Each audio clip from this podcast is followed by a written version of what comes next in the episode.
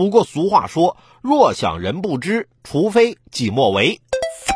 一条内容极其露骨的信息，如果说仅仅是夫妻之间的枕边话，这也倒罢了。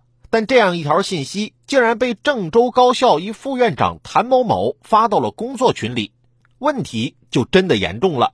据上官新闻报道，事发五月十九号二十三时三十六分，郑州轻工业大学体育学院常务副院长谭某某在工作微信群内发出一条露骨短信。五分钟后，他又在群里发了一条信息，微信号被盗，已通过公安朋友找回。此事引爆网络，连日来引发持续关注。看完这条新闻的时候，我就在想。这要是盗号的，那也肯定是给别人发木马链接，也不会问人要照片啊。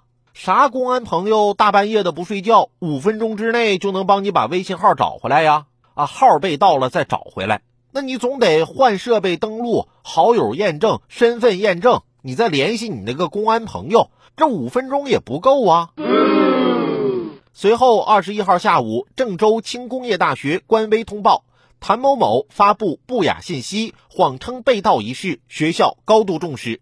鉴于谭某某的行为涉嫌违纪，目前学校已对其进行停职调查。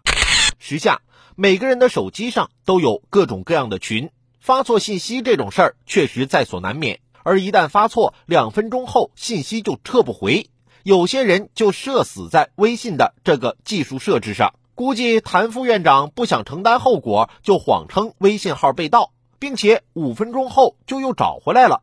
这套说辞着实令人发笑，对广大网友伤害性不大，侮辱性却极强。谭院长，你这样信口开河，以为所有人都和你一样缺乏常识吗？实在难以想象，一个高校领导会发出如此露骨的色情言论。即便如谭院长辩称是发给妻子的，如此好色的要求和恶俗趣味，也实在有损教师为人师表的形象。某种程度上是自身缺乏修养的流露，发到群里更折射出严重的师德师范问题，不可忽视。大学是教书育人的地方，是人们心目中的神圣殿堂。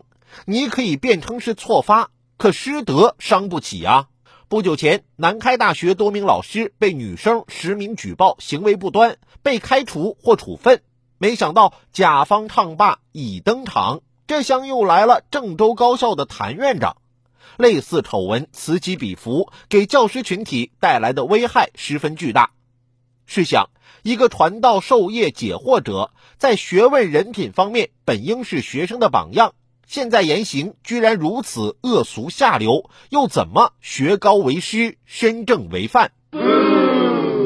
不雅信息事件对学校来说确实很丢脸，很败坏形象。欣慰的是，学校反应迅速，及时成立了调查组。以行为惯性来看，漏骨的信息错发了，恐怕不仅仅是错发的事儿。学校不妨顺藤摸瓜，不回避，不护短，把事情彻底查个清楚。如此把丢掉的脸面挣回来，也无愧于教师这份职业与称号。